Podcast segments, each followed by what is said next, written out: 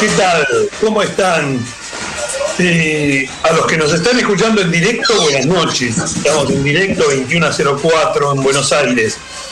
Eh, a los que nos quieran escuchar, y buenos días, buenas tardes, buenas noches, porque nos pueden escuchar cuando quieran por muchos medios electrónicos en YouTube o Spotify de la agrupación Azul y Boca, porque esto, esto es de Boca desde la cuna, el programa de la agrupación Azul y Oro del Club Atlético Boca Juniors. Mi nombre es Héctor Estupemengo y los saludo ya a Gustavo Morato, ¿cómo te va? Muy bien, ¿cómo estás Héctor? ¿Qué decís? Bien, muy bien. Tenemos hoy varios temas. Eh, el partido del el lunes, el martes último, frente a Mineiro, todo lo que dejó eso, el partido contra Unión de este viernes y en la segunda mitad del programa vamos a tener una conexión directa con el consulado de Boca Juniors en Porto Alegre y vamos a hablar sobre el partido de mañana eh, en el Estadio Mineirao de del Horizonte 19-15 contra el Atlético Mineiro. Eh, ¿Qué te parece si empezamos por el principio, empezamos por el partido del, martes pasado eh, contra Mineiro, eh, que terminó, como todos saben, 0 a 0, y que tuvo como, como un elemento fundamental la anulación de un gol de Boca por parte del eh, VAR, ¿no? Sí, así es. Este, un partido difícil, un partido de raspa, partido trabado, partido que me pareció a mí que Boca lo planteó bien planteado el partido, sobre todo con un Atlético Mineiro que venía lleno de pergaminos, de ser el mejor equipo del Brasil y demás, y que desgraciadamente por estas cuestiones del VAR este, quedamos sin ese gol que para nosotros hubiese sido un gol muy importante, ¿no? Sí, para empezar, digamos que Boca eh, formó con Rossi, Weigand, Izquierdo Rojo y Sandes. Recién hoy volvió del tiempo que se tomó Fabra por el fallecimiento de su padre, recién hoy volvió a la Argentina, tiene que hacer los siete días ahora antes de comenzar nuevamente a entrenarse. Entonces decía Rossi Baigan, izquierdo, Rojo Sandes. En el medio jugaron eh, Medina, Rolón y el Pulpo González. Y adelante Briasco, eh, en realidad Pavón, Briasco y Villa. Eh, el equipo viene, cuando uno mira todos los últimos partidos, inclusive antes eh, durante el campeonato anterior y en la primera fase de la Copa con mucho, muchos problemas para convertir goles. Cuando uno mira los últimos 10 partidos de Boca, ve que prácticamente cuando se ganó, se ganó, excepto en un caso eh, por 1 a 0, que hubo muy pocos goles y que el equipo ha bajado la cantidad de situaciones de gol que genera. Si uno piensa en el partido contra, contra Mineiro de la otra vez, tiene un cabezazo del Pulpo González que saca el arquero eh, abajo contra un palo a la izquierda, eh, el gol anulado por el VAR, del cual ahora vamos a hablar en particular, eh, y después un par de llegadas más, una inclusive del Pulpo que no llega a conectar en el segundo tiempo, y muy poquito más. Creo que el equipo tiene mm, poca generación de juego, entonces como tiene poca generación de juego, tiene pocas posibilidades de, eh, gol. Inclusive creo que Villa, eh, no diría que se olvidó lo que aprendió en los últimos meses, pero volvió a ser individualista, a no resolver bien eh, ni siquiera en forma individual las jugadas, los centros fueron muy, muy, muy defectuosos. Eh, un par de veces pasó haciendo una cosa más que interesante, que es eh, dejarle la banda a Villa y eh, eh, avanzar como si fuera un, volante interno. En ninguno de los casos Villa, no sé si siquiera si lo vio de pasarle la pelota ni hablar. Creo que ahí vamos a tener que ver en qué estado se encuentra, porque además cuando tiene metros para correr, eh, sin duda tiene una velocidad excepcional, pero con la pelota tiene limitaciones técnicas sin duda. No, es fácil gambetear a nadie. El tema, el tema Villa es un tema, yo quería hablar dos o tres temas. El primer tema es el tema Villa, que digamos, había venido levantando la cabeza y ahora volvió a tener un ladrillo en la nuca. Vamos a decir las cosas como son.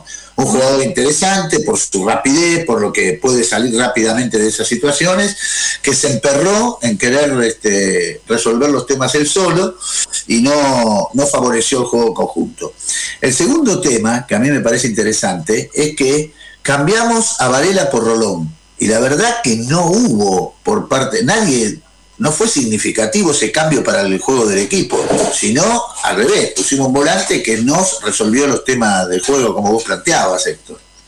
Sí, en realidad... Eh, no es que jugó mal Rolón, digo que no, no, no, se recuperó juego con Rolón, si ese era el objetivo. Eh, el, tema de Rolón es eh, que quizás sea Mm, mejor marcando que Varela, por lo menos más posicional que Varela, que también tiene una tendencia a lo posicional, no es que se mueva demasiado, pero tiene mucho menos pase que Varela.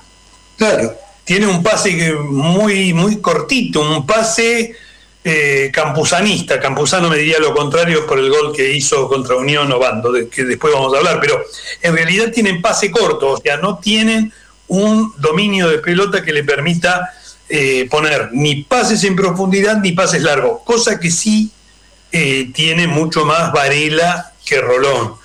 Eh, y el otro tema es que sigue lesionado porque tiene un esguince importante de tobillo almendra. Y la verdad, yo tenía dudas sobre la presencia del Pulpo González y el Pulpo González fue un muy buen partido. Un muy buen partido. Yo creo que. que más, eh, o sea, como volante, además como volante con llegada, desprendiéndose con mucho criterio, me pareció más que interesante el partido del pulpo. En general el pulpo aparte es un ordenador ahí en el medio, ¿no? Vos viste que hasta la época cuando con Tevez inclusive, ordenando a los compañeros dónde pararse, a mí me parece muy interesante lo del pulpo en ese sentido. Puede desarrollar juego y ordenar el medio. Ahora, lo que vos decís es, lo, estamos viviendo, lo venimos viviendo, falta de mecanización. Parecería ser que hay jugadas que eh, uno ve en otros equipos y son jugadas, no te diría preparadas, sino jugadas que se combinan. Y en Boca eso falta, falta una, un juego de ese tipo, ¿no? El equipo, el equipo tiene, tiene dificultades porque no tiene quienes eh, sostengan la pelota. Eh, permanentemente eh, se comienza atacando, se comienza teniendo la pelota, en un momento dado se pierde, cuesta mucho recuperarla, mucho recuperarla, y cuando se la recupera no dura. O sea que evidentemente esto es falta de eh, juego, o sea, falta de quienes puedan sostenerla. y si uno ve la formación y ve los tres delanteros, no hay eh, sostén del balón posible. Están hechos para jugar rápido eh, y, en general eh, aprovechando velocidades, lo cual quiere decir con pelotas largas, no tiene que ver con tener la pelota. No, y en el caso de Briasco tampoco, digamos, eh, jugando como nueve, tampoco fue un 9-9, fue el que fue a taponar, el que fue a marcar, el que fue a presionar, pero no fue un 9-9 parado, digamos, como que nosotros pensábamos. De hecho, Briasco no jugaba como 9 de área, ¿no? No, él, está acostumbrado a jugar por afuera, pero además, eh, en el estilo que juega Boca, obliga al, al centrodelantero a jugar de espaldas siempre está mirando para el arco de boca, no para el arco rival. Eso eh, complica muchísimo la función de un, de un centro atacante. Y más allá de que Briasco además no es un 9 natural, un tipo acostumbrado a jugar de, nueve 9 o el 9 faro en el medio del área, eh, jugando de espaldas hace mucho más compleja la posibilidad de atacar. Creo que, que vamos a tener que pensar seriamente el tema de... porque tenemos ya un año y medio, algo así, me parece, sí, sí, un año y medio prácticamente, de ruso, y más allá de los altas, bajas, los jugadores que se han ido, los que recién llegaron, me parece que le está costando mucho armar un esquema eh, futbolístico fluido. Me parece que tiene que ver con los jugadores también, porque se ha dedicado en los últimos tiempos a un grito de guerra único. Adelántense, adelántense, adelántense a los defensores. Y Boca tiene defensores que aman atrásense, atrásense, atrásense. Le complica mucho a los defensores de Boca jugar corto. Sin duda les complica jugar corto. Entonces el equipo se vuelve largo, contra más largo, más pelotazos, menos fútbol, menos claridad y por supuesto menos posibilidad de gol. Eso me parece por lo menos. Te decía si Briasco no te hizo acordar a Soldano, ¿no? Jugando ahí de... menos, menos. Soldano tiene más disciplina táctica como para ir más atrás. Bueno, peor todavía. A veces se dedicó a marcar al 5 rival. Eh, peor, llegó a esto. Peor, peor. Si es menos... No llegó a esto, no, la verdad que no. Lo que quiero decir es eso, me parece que hay una defensa firme, bien plantada, digamos, Rojo me parece que está recuperando su nivel, y se nota, tiene experiencia, tiene capacidad de mando, sabe salir con la pelota. Este, vimos un buen rojo, no vimos un mal rojo, vimos un rojo que uno, respecto de cómo había venido, parecería ser que está recuperado y es un jugador que empieza a mostrar su estilo, su, su, experiencia. Y había que desear además que, físicamente no tenga problemas, porque lo que lo, lo que tuvo Rojo en los últimos años, no, no me son problemas físicos, ¿no? Tengo madera sin patas. Físicos es un jugador muy interesante. Escuchá, tengo, estoy tocando madera sin patas, tengo una mesita con bisagras, así que madera sin patas, te pido por favor. Y, bueno, el contra Unión se vio más o menos con. No, no, pará, pará, pará. No, no hablamos todavía del gol y del bar. Tenemos, ah, sí, tenemos como, como es realmente. ¿Qué adjetivo usar? Es realmente insólito lo que sucedió. No es el mejor adjetivo, pero bueno. Eh, pusieron un árbitro con poca experiencia internacional, Andrés Rojas de Colombia.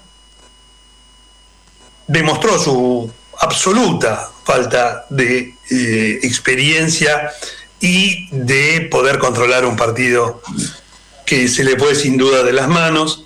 Eh, y pusieron en el bar a Derlis López de Paraguay, pero a mí me preocupaba mucho más que Derlis López y me van a seguir preocupando avisos les.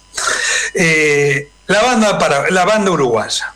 La banda uruguaya es una banda river platense encabezada por Cuña, eh, Cuña no, Cuña, perdón, eh, que ha favorecido reiteradas oportunidades a River.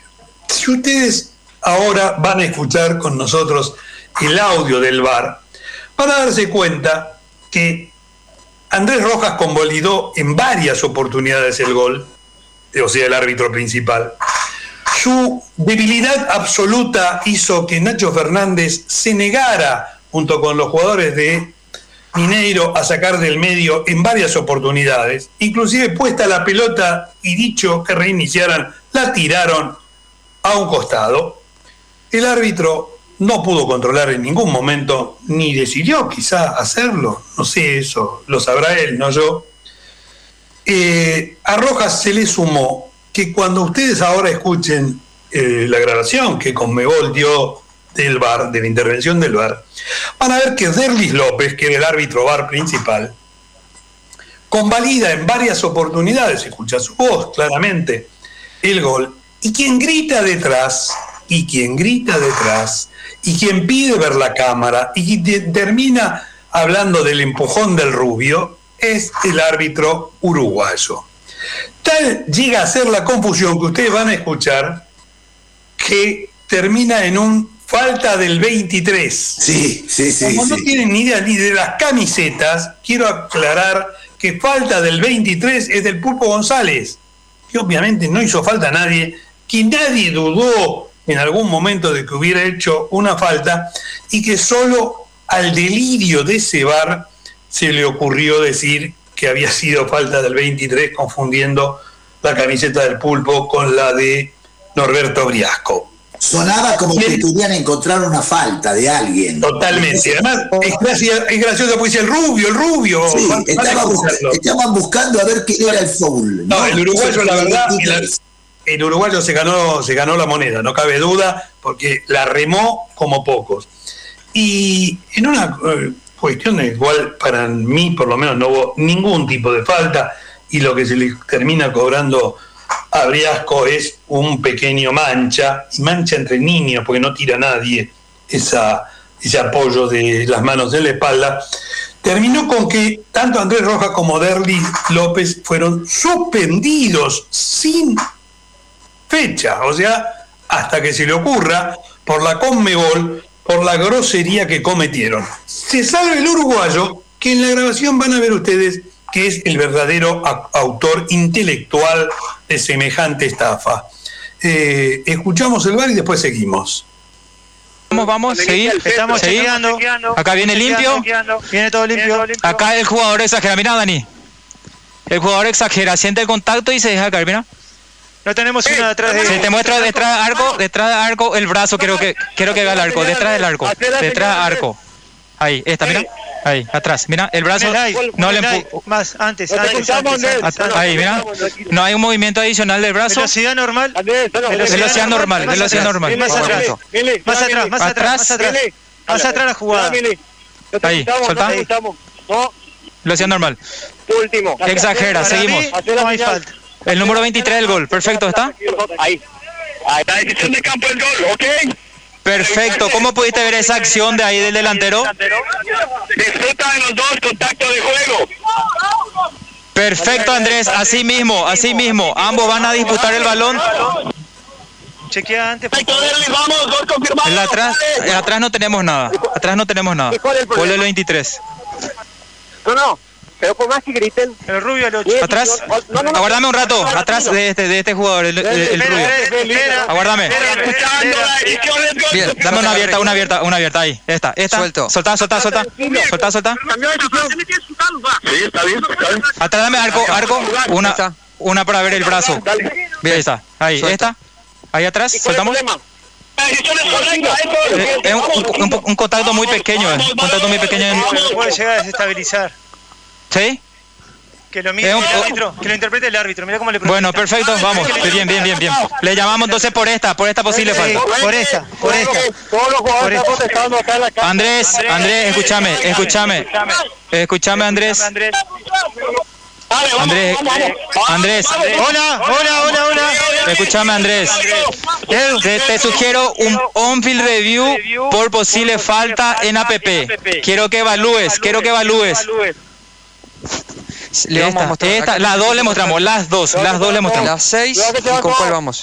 Bien. Seis y cinco. Ok. Esperad, esperadle. Cuando esté.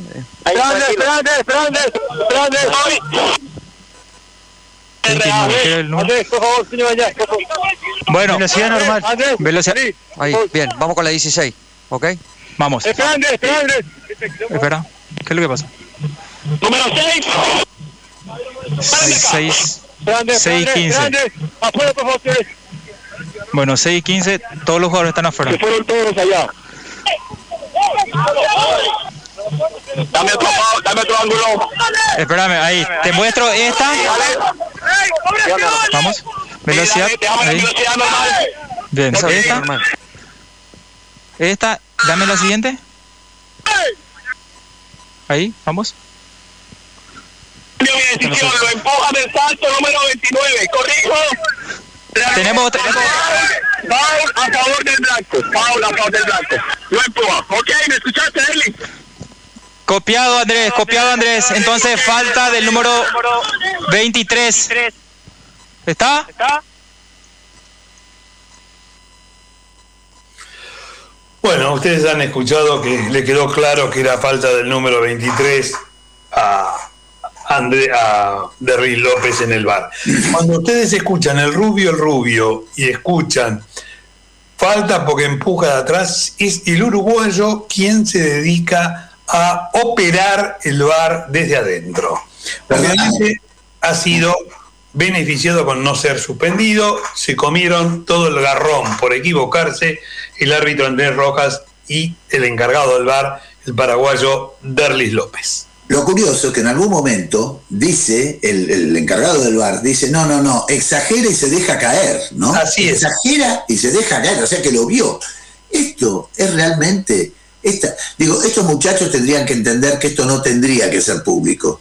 No deberían. por es obligatorio que sea. Claro, pero la verdad que les convendría que no lo pongan, porque esto es alevoso. Bueno, eh, buscan el full lo ve, dice, no, se dejó caer, no hay falta, el gol está convalidado, sí, el de atrás, de una manera, pero espantosa. En el barrio le dicen choreo, robo o algo parecido. Ahora, no me extraña, porque ese mismo día le anularon un gol a Cerro Porteño con árbitro argentino y, y, y terna argentina, no en el bar la responsabilidad no es de Tello, sino del VAR, aunque a Tello lo pararon, eh, donde el VAR, evidentemente uno ve el partido, el lateral derecho habilita, recontrahabilita, en el medio podría haber, pero como el lateral derecho viene viendo si llueve, habilita a todo el mundo, entonces de golpe va al VAR.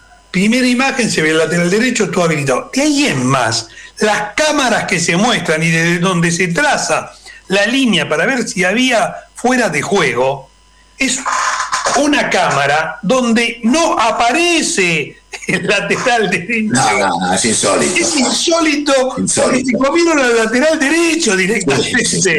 Es insólito. Obviamente dos suspendidos más, pero eh, eso demuestra, y no, y hay un tema que es de opinión, que es el penal que le dan a Palmeira, para mí, si eso es penal, debe haber 30 penales, 40 penales por partido. Otra mancha que le dan penal. De todas maneras, yo quiero aclarar. Contra Cerro se favoreció un equipo brasileño. Contra Boca se favoreció un equipo brasileño. El penal a Palmeiras es a un equipo brasileño. No digo nada más que eso. Gracias por organizar la Copa América, dice un amigo mío. Sí, eh, parecería ser que algo de eso hay, ¿no? Porque si no, no se entiende cómo puede ser que, hayan pasado esas cosas, ¿no? Pero de todas maneras te quiero decir algo. La Copa América podrá haberlo organizado Brasil, pero la verdad que se podrían haber ahorrado la organización, porque ese final en el Maracaná, perdiendo contra Argentina, queda casi como, por las condiciones, por las características, queda casi como el del 50 con Uruguay, ¿no? Qué malos palos Barbosa del arco del Brasil. Los de afuera son de palo. Nos, falta, un canto como, como el que canta Tabaré Cardoso eh, sobre la Copa, la Copa del, 50, el maracanazo del 50 de Uruguay. O vamos, vamos, la celeste, los de afuera son de palo, ¿no? Que decía Bedulio Varela. Pero fue una hazaña parecida. Em, pero se nos viene una guerra, Héctor, ¿eh? Se nos viene una guerra mañana, ¿eh? ahora, y lo quiero dejar para la segunda media hora con, nuestro amigo de Brasil, eh, o que está en Brasil, mejor dicho.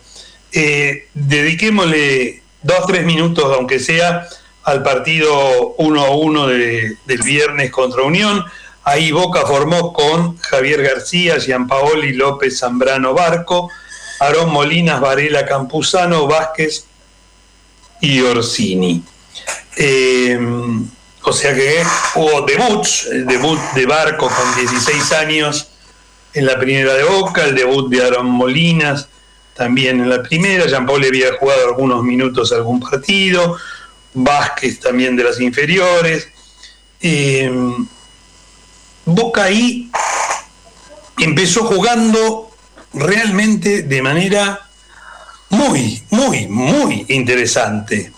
Con Barco, lateral izquierdo prácticamente ubicado en la mitad de la cancha, con línea de tres con Gianpaoli, López y Zambrano. Recordemos que Gianpaoli es un marcador, es un marcador central, no un marcador de punta. Ese es el puesto que ocupa en, la reserva de, de, Boca de Bataglia.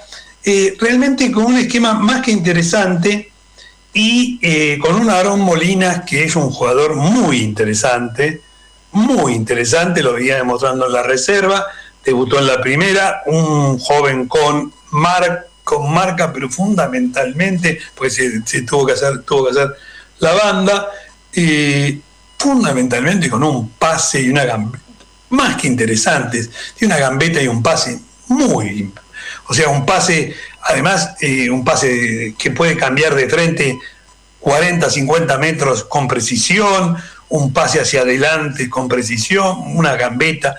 Realmente eh, el primer tiempo de Aaron Molinas me pareció muy prometedor. Y el otro chico también, ¿no? Y Barco, Barco. Se le nota que tiene 16 años. ¿Qué quiero decir con esto? Falta todavía desarrollo físico. Hay que esperar que pasen los próximos dos años. Eh, porque terminó fundido, igual que terminó fundido también en el segundo tiempo Molinas. Creo que Boca hizo un primer tiempo, por lo menos 25 minutos más que interesantes. Se había perdido un gol, una, pelota muy buena, un desborde muy interesante de Obando, que tiene velocidad y levanta la cabeza, cosa que, podría copiar Sevilla, eh, que le puso un pase en la boca del área a Varela, que no se animó a pegarle con el empeine y tratar de romper el arco abrió el pie, le pegó con cara interna, cosa que cada vez más jugadores hacen por temor a mandarla a la tribuna y fue al medio del arco y atajó al arquero. Pero un rato después, otro desborde, la pelota va hacia Campuzano y Campuzano pone un pase muy interesante en profundidad a Obando que eh, de zurda cruzado define. Boca anduvo 20, 25 minutos con un esquema más que interesante, muy ofensivo, se fue yendo como le pasa ya ahora habitualmente hacia atrás, cada vez más hacia atrás, y terminó eh, ya el primer tiempo eh, con unión con el dominio de la pelota. Esto en el segundo tiempo se volvió catastrófico. Unión se cansó de tirar centros, eh, algunas en el primer tiempo hubo un par de pelotas que sacó Javier García y los centros cada vez llovieron más, se notó el cansancio de Barco eh, y se notó el cansancio de Molina, se complicó bastante el tema por los laterales, eh, también estaba fundido Obando, claramente fundido, ya no había tanta colaboración. Y los centros a los 75 minutos tuvieron éxito con un cabezazo del Cookie Márquez que Javi García, que había atajado muy bien, miró hacia el costado creyendo que la pelota se iba afuera, lo cual demostraba que no tenía mucho, mucho, mucho idea en ese momento de en qué lugar del arco estaba el ubicado. Eh, creo que bueno, después hubo varios cambios. Eh, sobre el final entraron Rolón, Medina, Bainga, Pavón, pero eh, creo que Boca eh, hizo un partido más o menos, con 25 minutos rescatables y el resto muy flojito. Si te parece bien, Gustavo, nos vamos a la pausa con el gol de Obando. Dale, perfecto. Otra vez para Marco. Va por afuera. Mete el centro. La termina despejando. Campuzano de frente. Yorman. Campuzano. Buena pelota para Bando. Pasero. Bando, Bando, Bando.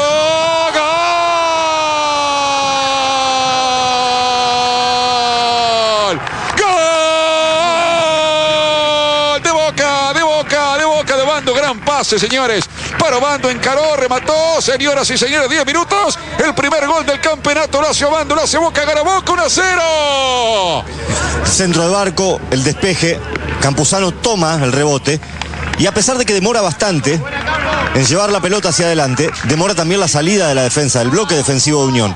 Por eso está perfectamente habilitado. Lo detecta Campuzano, le da la pelota a Bando, hace el recorte hacia afuera, no se va con el amague Brites, pero de todas maneras saca el remate preciso el joven de Boca, el zurdo de Boca para marcar el primer tanto del partido. Bien Campuzano, bien Barco en el comienzo de la jugada y muy bien Campuzano localizando a Bando que definió fenómeno.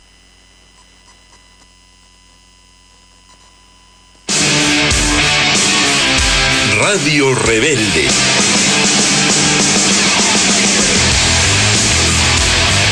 La radio de todos.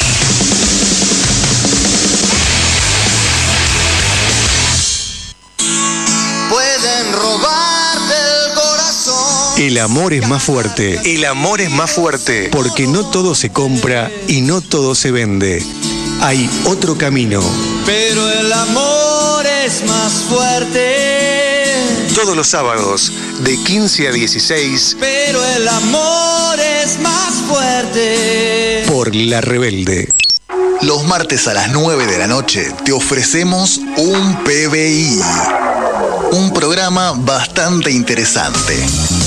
Con la conducción de Facu Cataldi, Achu Concilio y Caco. Un magazine periodístico que te contará los temas de la agenda política mediática de un modo descontracturado, fresco y divertido. Un PBI para que todos podamos entender qué está pasando en este mundo tan loco. Un programa bastante interesante. Martes de 21 a 23. A redoblar, un programa de la agrupación nacional Populismo K, con Emanuel Luján, Viviana Otero, María Paz y Ali Brushud. Los martes de 19 a 21 buscamos la unidad popular y defendemos la soberanía nacional. A redoblar, a redoblar, a redoblar, a redoblar, muchachos, esta noche. Los martes de 19 a 21. Vamos a redoblar. Radio Rebelde. El futuro es nuestro, el, fu- el futuro es nuestro, el, el- el futuro es nuestro, el, fu- el futuro es nuestro. La radio de todos.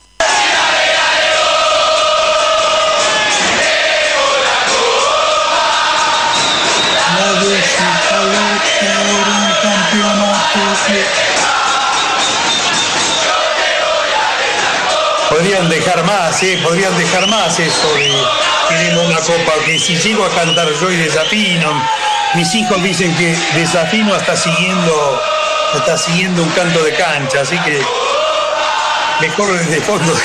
Imposible eso. Que la hinchada, que la hinchada afina mejor que yo. Leda Valladares explicó que esos cantos populares son imposibles de desafinar. Cuando uno canta en la cancha, una vez Leda Valladares en la Facultad de Filosofía y Letras nos juntó y dijo que era imposible desafinar cuando se cantaba en conjunto. Sin embargo, yo soy la excepción a la regla. Sí, Este, claro. Yo no tengo oído ni para tocar el timbre, me dicen. No, yo, yo- yo también soy un desastre. Y estamos en contacto ya con Rodrigo del consulado de Boca Juniors en Porto Alegre, Brasil. Buenas noches.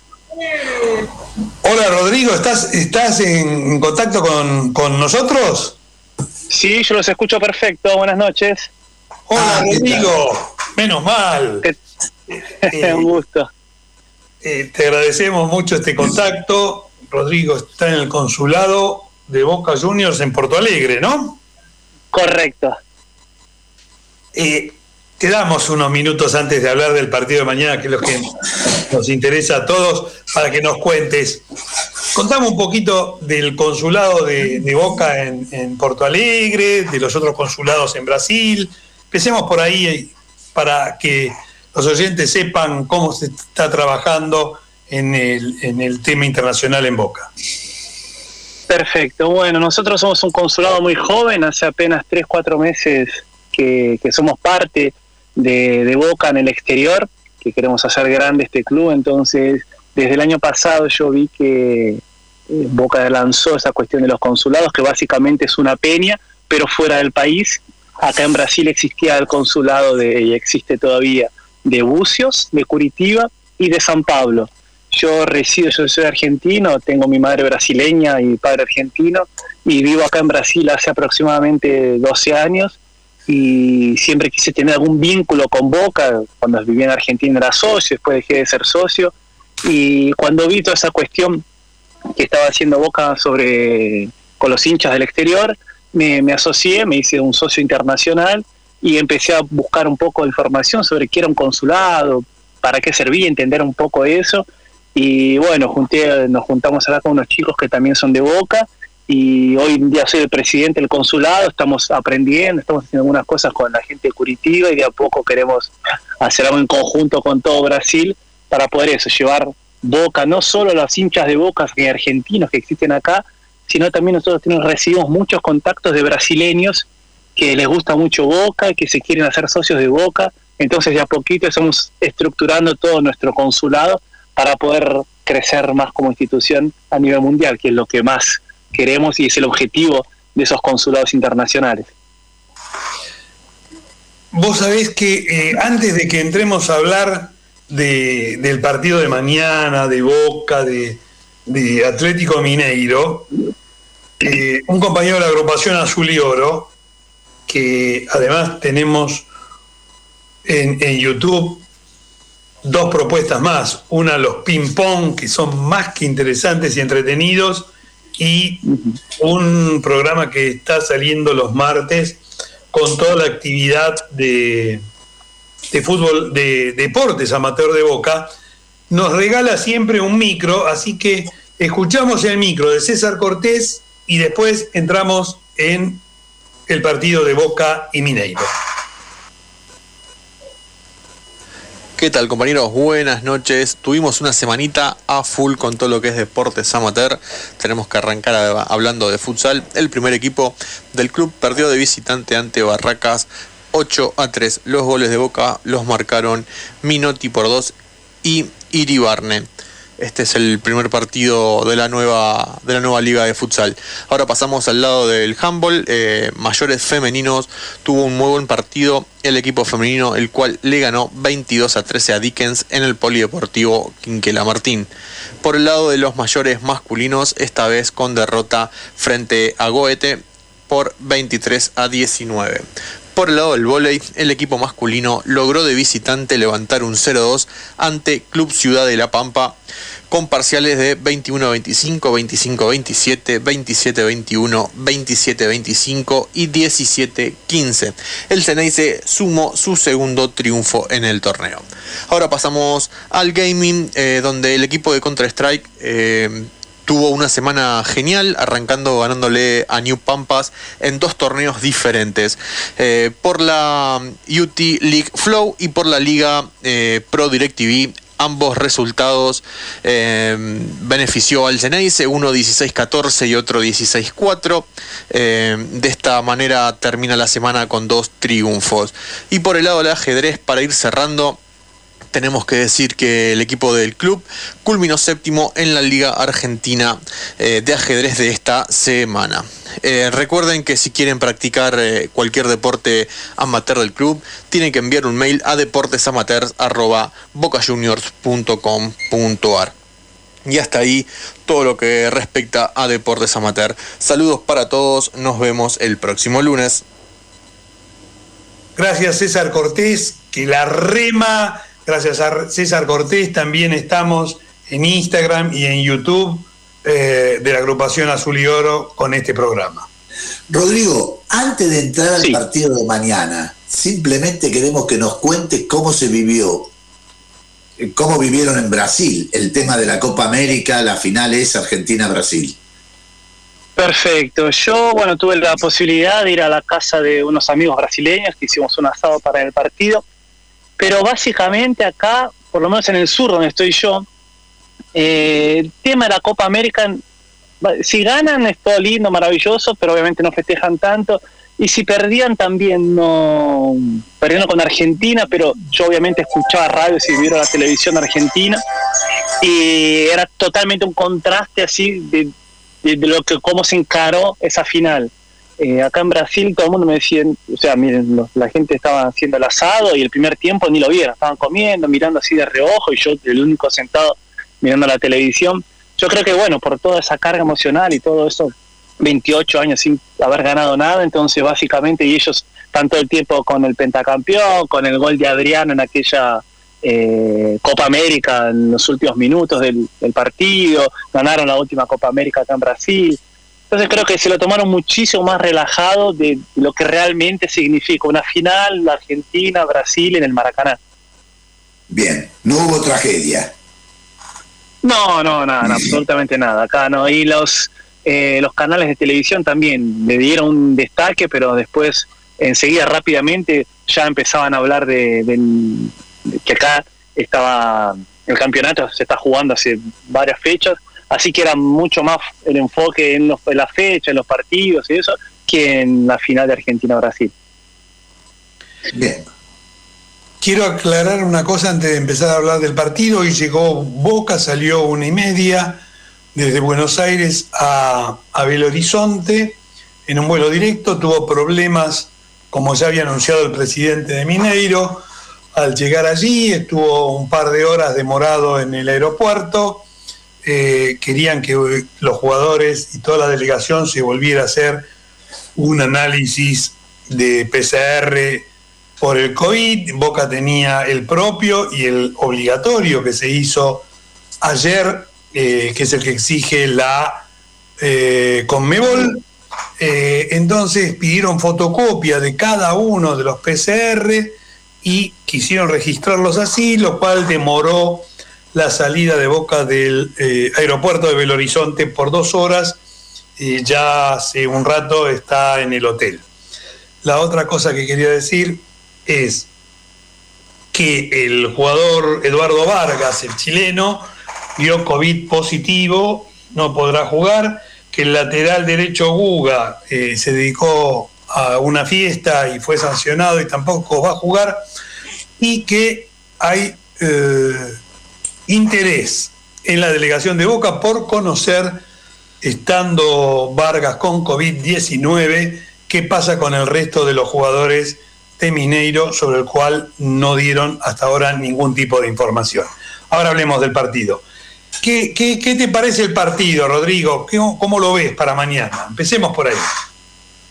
Bueno, decir que es un partido muy difícil, creo que no estoy agregando mucho, pero sin embargo es la realidad. Eh, es un equipo brasileño, eh, jugamos de visitante.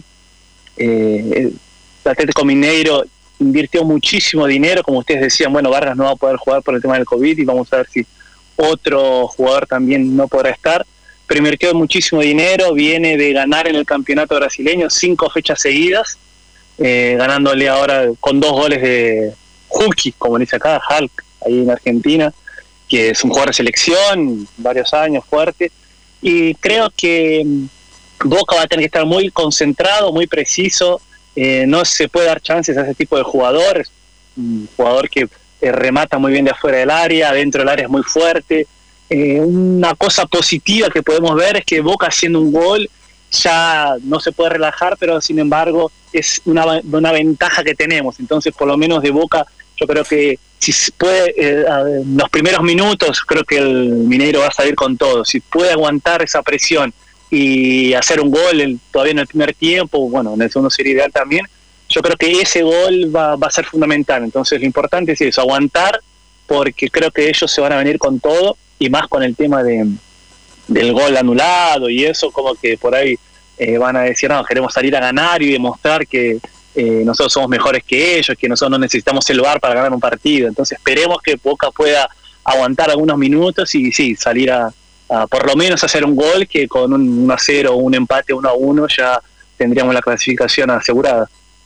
Ahora, eh, a mí me sorprendió negativamente el Mineiro, porque no lo vi como un equipo tan poderoso como se había planteado, con lo, como había estado en la primera eh, rueda de grupos, como venía en el, en el campeonato brasileño. Lo vi bastante, bastante de este planeta.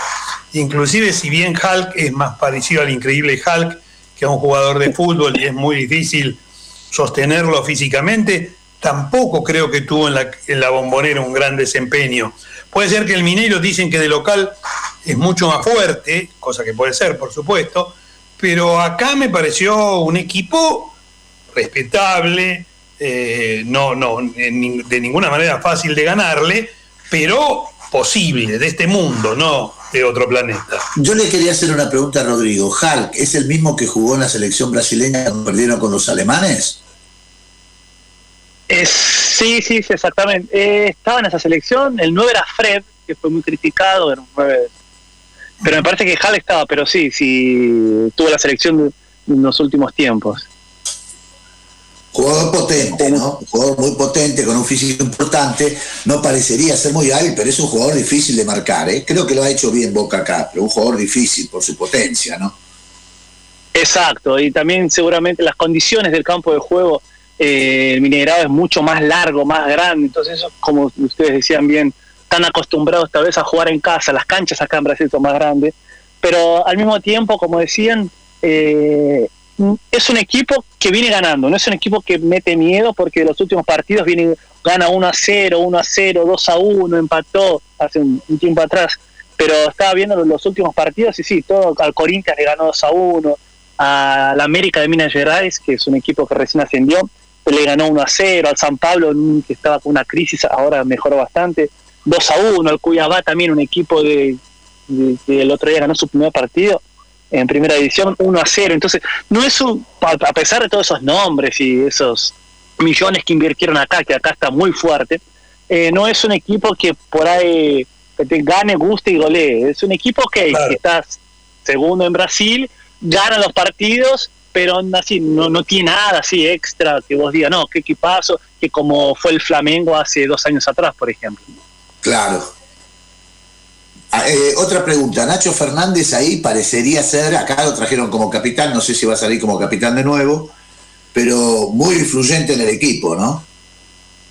Sí, yo creo que le están dando eso y pienso yo que por la cuestión más de Boca, que juega contra Boca, como que es de River, y creo que en la bombonera se ganó un estatus un poco mayor, creo que eh, lo que él hizo, de parar el partido, la pelota, que esto, que el otro, entonces creo que eh, él conoce bien el fútbol argentino, conoce bien a Boca, entonces medio que lo tienen, por lo menos con Boca. Acá en Brasil es un jugador que a la gente le gusta, pero no es, no es brillante ni tampoco se destaca mucho, sí, no es un fenómeno. Pero por ahí contra Boca sí le están dando una importancia y dicen, no, este, este de River le ganó a Boca, entonces vamos a escuchar lo que él tiene para decir. Ya que nombraron a Nacho Fernández, le voy a regalar una información que no van a leer en ningún lado y la van a escuchar solo acá. Eh, la semana pasada ingresó al Poder Judicial, porque en la Argentina hablar de justicia sería complejo, al Poder Judicial argentino una demanda del Club Gimnasia y Esgrima de La Plata. ¿Contra quién? Contra, el Club River Plate. ¿Ustedes se imaginan por qué? Porque si bien el Club River Plate vendió al jugador Nacho Fernández a Brasil, aún, aún, aún no ha pagado, no ha pagado, no ha pagado el pase de Nacho Fernández de Gimnasia y Grima de La Plata a River Plate. Eh, esto es tan así como que después de años de intentar cobrar Gimnasia y Grima de La Plata el pase de Fernández, la semana pasada ingresó directamente una demanda judicial porque River de pagar ni hablar. Una pregunta, Héctor, perdóname que te haga, pero ¿no corresponde ahí ir al, al, TAS o a la FIFA? No sé, no, no, porque vos acordás que siempre la FIFA no quiere las situaciones judiciales, que es una locura, pero reniega de las situaciones judiciales locales. y tiene un, tribunal para ese tipo de cuestiones. no, sé si ya Gimnasia habrá ido al, tribunal de la FIFA, pero sí sé que entró la demanda la semana pasada en el Poder Judicial de la Argentina. Eh, para los que hablan de maravillas, hoy se fueron Prato, hoy se fue Prato, ¿Ustedes saben cuántos jugadores quedaron libres sin que River cobrara medio centavo durante la administración de Rodolfo Donofrio? Bueno, Prato es falta envido. Es el 33 que se va de River sin que River cobre un centavo. Y después, y después hablen de lo que quieran. Pero volvamos al partido. A mí me parece que Boca mañana va a tener una forma. Hay una sola duda, dicen, que como no, no confirmó equipo, por supuesto, Miguelito Russo, que es eh, si va a jugar o no va a jugar Briasco. Algunos dicen que Briasco tiene alguna molestia física y otros dicen que de no jugar Briasco entraría Zambrano o Licha López, más posiblemente Licha López, para jugar con línea de 5. O sea, si no juega, es un cambio bastante fuerte. Sí, claro. Jugar con 10 delanteros, porque en este caso los delanteros serían eh, Pavón, Briasco, Villa, o jugás con dos delanteros y línea de 5 por incorporación de Licha López a la última línea. No sé qué opina Rodrigo. Sí, quedaron mudos. Sí, sí. Sí, eh, eh, nosotros confiar, hay que confiar en Miguel, no, no nos queda otra. Él conoce al equipo, a los jugadores, por más que, que los ponga en una, una posición que no sea la habitual, pero bueno, hay que confiar en, en lo que el técnico dice. Sí, en general pasa eso, ¿no? Digamos, el técnico está todos los días con los jugadores. Nosotros el otro día decíamos por qué puso a Rolón y no puso a Varela. Podemos discutir esas cuestiones. Pero el que está todos los días con los jugadores, el que los conoce, el que le toma la temperatura, el que sabe cómo están, cómo rindieron, con qué ánimo los ve, es el técnico. Nosotros hablamos de los jugadores con el diario del día lunes y el técnico tiene que hablar con el diario del viernes, ¿no? Con lo cual es más complicado. Sí, sí, yo creo que y, y pasa por ahí. Es un partido diferente. Boca hace nueve partidos que no gana, viene empatando mucho.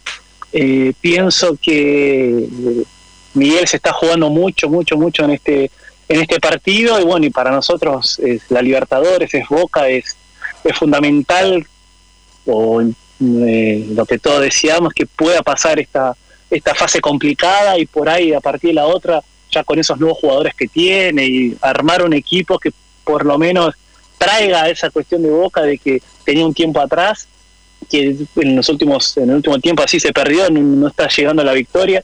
Pero bueno hay que darle tiempo también a esos jugadores y esperamos que Miguel eh, sea bastante afortunado en sus decisiones para que podamos pasar esta eliminatoria. Sí, yo creo, tan es así, Rodrigo, que creo que hay posibilidades de búsqueda de algunos refuerzos todavía que están siendo dejadas para el miércoles. o sea, hay ventas posibles para el miércoles, hay refuerzos Pavón, ¿no? posibles Perdón. para el miércoles, todo depende de mañana. Perdón, era una de las ventas que se decía que prácticamente estaba consolidada ya era la de Pavón. Y lo que te iba a preguntar era cómo estaba el tema de Advíncula. Advíncula, más allá de los ensobrados de Angelici, agrupación periodística muy numerosa en televisión especialmente, que ayer, por supuesto, dijeron que como había jugado un ratito en un amistoso en Valdebebas contra el Real Madrid, no iba a venir. Eh, Advíncula se espera para esta semana en Buenos Aires. Eh, hay un problema ahí, yo no, no sé, eh, lo saben los dirigentes de Boca y Román en particular, que con Juan Ramírez, el jugador de San Lorenzo, que apareció eh, con la posibilidad de su pase a Boca, Boca ofertó dos millones de dólares, San Lorenzo quiere cuatro, River también le interesa al jugador, pero recién para diciembre. Eh, River tiene un plus en este caso que es que le- a San Lorenzo le interesa Bolonia, el arquero de River, que seguía sin costo, obviamente, pero que cuyos derechos federativos son de River. Y que si Ramírez va a Boca, se quedaría San Lorenzo sin Bolonia. De todas maneras, San Lorenzo se enojó muchísimo. Ayer el, el- el chico dijo que no, chico no, tiene 28 años, el jugador dijo que no, no, se, no quería firmar planilla, porque si firma planilla no puede pasar a ningún otro club. San Lorenzo ayer mandó una escribana eh, que, que certificó que hizo abandono del trabajo, que no se presentó ni a la concentración ni a jugar el partido contra Arsenal de Sarandí. Eh, hoy decidieron que se entrene solo a la tarde con un preparador físico. Si Boca pone 4 millones a Lorenzo, no, no se lo da a Boca. Va corriendo y creo que se lo lleva con moño y papel celofán, porque San Lorenzo está en la lona económica más atroz que ustedes puedan imaginar. Sí, por supuesto. Eh, si no, creo que va a esperar los 4 millones que le va a poner River seguramente a fin de año, que es lo mismo que creer, no sé, en lo que cada uno quiera creer. Eh, creo que igual ahí se compró un conflicto, ayer Seto salió muy duro contra Boca, eh, Román dice que había hablado con Lamens este tema, eh, Ramírez jugó en Argentino Junior seis meses con, con, con Román, los últimos seis meses de Román en Argentino, jugó ahí, creo que de todas maneras todo dependerá. El, caso de Pavón, si se puede comprar, no tengo dudas que se va a comprar, eh, se va a vender, perdón, porque si no puede quedar libre, tiene contrato hasta junio 22 nada más y a, fin de, de, año podría empezar a negociar su pase. Rodrigo, ¿cuál es tu palpito para mañana? Para mí, uno a uno. Vamos a sufrir un poquito, pero pasamos. va a costar hacer un gol, pero que sea que lo haga Licha López, qué sé yo. Y que cualquiera, que se lo haga Hagen contra, no importa, pero que entre esa pelota. Si sale uno a uno, nos volvemos a comunicar con vos para felicitarte por tu predicción. Te agradecemos Perfecto, me gustó. Vamos a hablar, sí. Te agradecemos muchísimo que hayas estado este, y bueno, te mandamos un abrazo muy grande de acá a la distancia y ya nos volveremos a escuchar, nos volveremos a encontrar. muchas gracias y gracias por la oportunidad también y bueno, suerte a ustedes y suerte y éxitos para Boca mañana. Mañana estaremos, eh, si es posible, desde mediodía en YouTube o no, y en, Spotify, Agrupación Azul y Oro. Queremos la copa, la 12 está loca. Eh, toda, toda Mert para mañana contra Mineiro. Nos vemos el lunes a las 21 horas. Gracias a todos. Gracias.